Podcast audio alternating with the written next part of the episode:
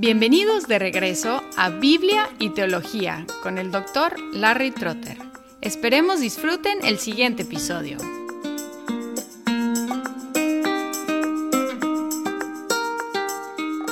Hola y bienvenidos de regreso a Biblia y Teología.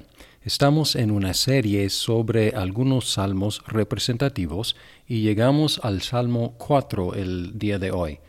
Dice así, Cuando clamo, respóndeme, oh Dios, de mi justicia. En la angustia me has aliviado. Ten piedad de mí, escucha mi oración.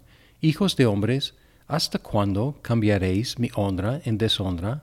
¿Hasta cuándo amaréis la vanidad y buscaréis la mentira? Sabed, pues, que el Señor ha apartado al piadoso para sí. El Señor oye cuando a Él clamo. Temblad y no pequéis. Meditad en vuestro corazón sobre vuestro lecho y callad. Ofreced sacrificios de justicia y confiad en el Señor. Muchos dicen, ¿quién nos mostrará el bien? Alza, oh Señor, sobre nosotros la luz de tu rostro Alegría pusiste en mi corazón, mayor que la de ellos cuando abundan su grano y su mosto. En paz me acostaré y así también dormiré, porque sólo tú, Señor, me haces habitar seguro. Hay una experiencia normal para algunos, pero raro o casi imposible para otros, dormir bien toda la noche. A veces las preocupaciones del día, las molestias físicas del cuerpo, los ruidos en la calle no nos permiten dormir. Hay muchas cosas que quieren robarnos el sueño que necesitamos, pero posiblemente no hay nada como el conflicto interpersonal, algo como el salmista confrontaba en este salmo.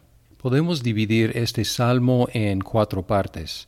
Tenemos primero su oración a Dios en el versículo 1, su respuesta a los adversarios en los versículos 2 al 5, tenemos su respuesta a los pesimistas o los negativos en el versículo 6 y concluye con una declaración de confianza en Dios en los versículos 7 al 8 vamos a encontrar que este salmo utiliza algunas de las técnicas poéticas que ya hemos visto en los salmos 1 y 2.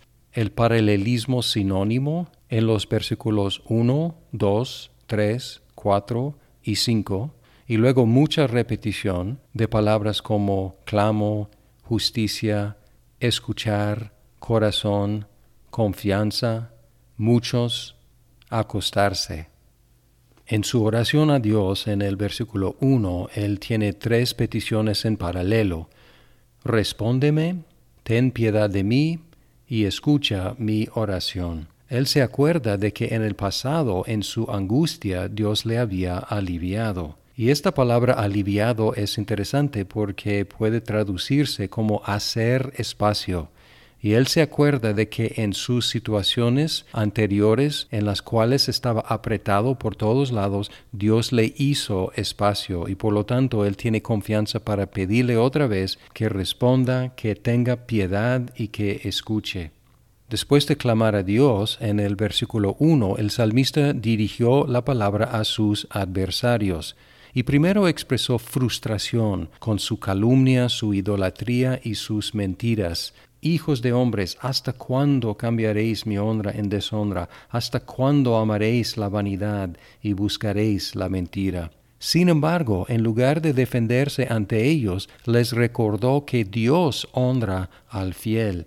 Versículo 3. Sabed pues que el Señor ha apartado al piadoso para sí, el Señor oye cuando a Él clamo es un buen ejemplo de encomendar el pleito a Dios en lugar de adjudicarlo uno mismo.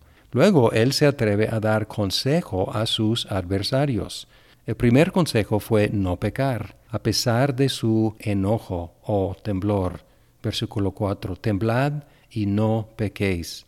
Más bien, meditar sobre sus camas. Meditad en vuestro corazón sobre vuestro lecho y callad. Luego les dijo que ofrecieran sacrificios de justicia y confiaran en el Señor, lo mismo que él intentaba hacer. Entonces su consejo a los adversarios era un consejo que él mismo quiso seguir. ¿Qué tan práctico consejo cuando hay desacuerdos y pleitos entre nosotros? Primero, no buscar nuestra propia reivindicación. Segundo, controlar nuestro enojo y no dejar que nos lleve a pecar. Tercero, pensar las cosas bien y tranquilamente. Cuatro, buscar hacer el bien. Y cinco, confiar en el Señor. Después de hablar con los que le atacaban, sus adversarios, él dirigió una palabra a los pesimistas, a los negativos. Él dice, muchos dicen, ¿quién nos mostrará el bien? Cuando las cosas van mal, siempre aparecen los que tienen el don de desánimo. Cuando el equipo va perdiendo, aún sus apoyadores se vuelven críticos. Cuando hay un matrimonio en crisis, aún los amigos recomiendan divorcio. Cuando hay problemas económicos, aún los compañeros predicen desastre.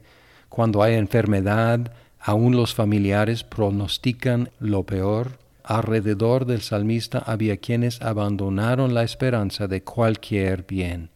En cambio, el salmista recordó una bendición que había escuchado miles de veces durante su vida, que viene de Números capítulo 6, 24 al 26. Y va así, El Señor te bendiga y te guarde el Señor haga resplandecer su rostro sobre ti y tenga de ti misericordia.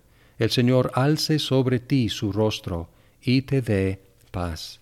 El salmista vuelve esta bendición en una oración a Dios, porque dice, Alza, oh Señor, sobre nosotros la luz de tu rostro. En medio del pesimismo por todos lados, el salmista buscó el máximo bien, la luz del rostro de Dios. Si tienes el favor de Dios, si tienes la luz de su rostro, tienes lo que más necesitas. Y si tienes fe en Cristo, puedes estar seguro del favor de Dios, porque Cristo ya sufrió el rechazo de Dios en lugar nuestro. Puedes ver la luz del rostro de Dios porque Cristo vio la oscuridad del Calvario.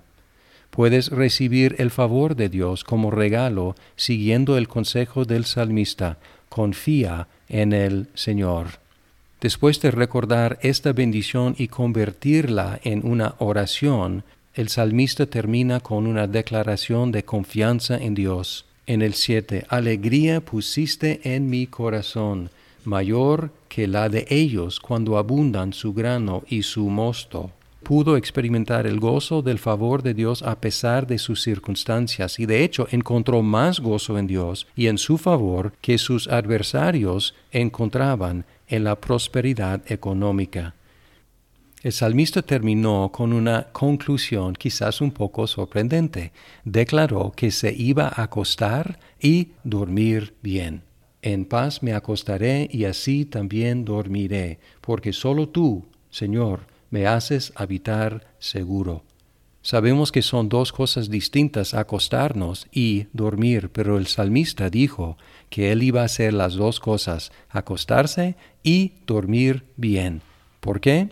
Porque él confiaba en que el Señor lo hacía habitar seguro, a pesar de todas las amenazas a su alrededor. Y es un poco chistoso porque el sueño del salmista contrasta con la meditación nocturna de sus adversarios.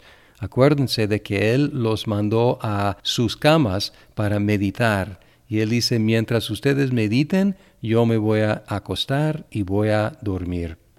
No sé qué les quite sueño a ustedes, pero en mi caso muchas veces son mis propios pensamientos que me turban, que me molestan, que me acusan en la noche, y muchas veces son dolores de conciencia por mis pecados. Martín Lutero también experimentaba aflicciones en la noche, cuando él consideraba que el diablo lo atacaba recordándole de sus pecados, a lo mejor su manera de tratar con estas molestias nocturnas y estas acusaciones nocturnas no es la más adecuada porque es mejor dirigirnos a Dios como el salmista. Sin embargo, la conversación que Martín Lutero imagina con el diablo es muy instructiva. Él escribió así. Cuando el diablo me llega durante la noche para molestarme, le doy esta respuesta. Diablo, tengo que dormir ahora porque es mandato de Dios, trabaja en el día y duerme en la noche. Si no me deja de molestar, sino que me confronta con mis pecados, le respondo, Estimado diablo, he escuchado el registro, pero he cometido aún más pecados que no están en tu registro, regístralos también. Al decirme que soy un miserable, gran pecador, estás poniendo una espada en mi mano con la cual te puedo vencer definitivamente. Sí, con tu propia arma puedo matarte y tirarte al suelo. Si me dices que soy un pobre pecador, yo en cambio te digo que Cristo murió por pecadores y es su intercesor. Me recuerdas de la ilimitada y gran fidelidad y bondad de mi Señor y Salvador Jesucristo. A Él te dirijo, puedes acusarle y condenarle a Él. Déjame dormir en paz, porque sobre sus hombros, no los míos, están todos mis pecados y los pecados del mundo entero. Muchas gracias por escuchar este episodio de Biblia y Teología. Esperamos que el programa sea de provecho para su vida. Hasta pronto.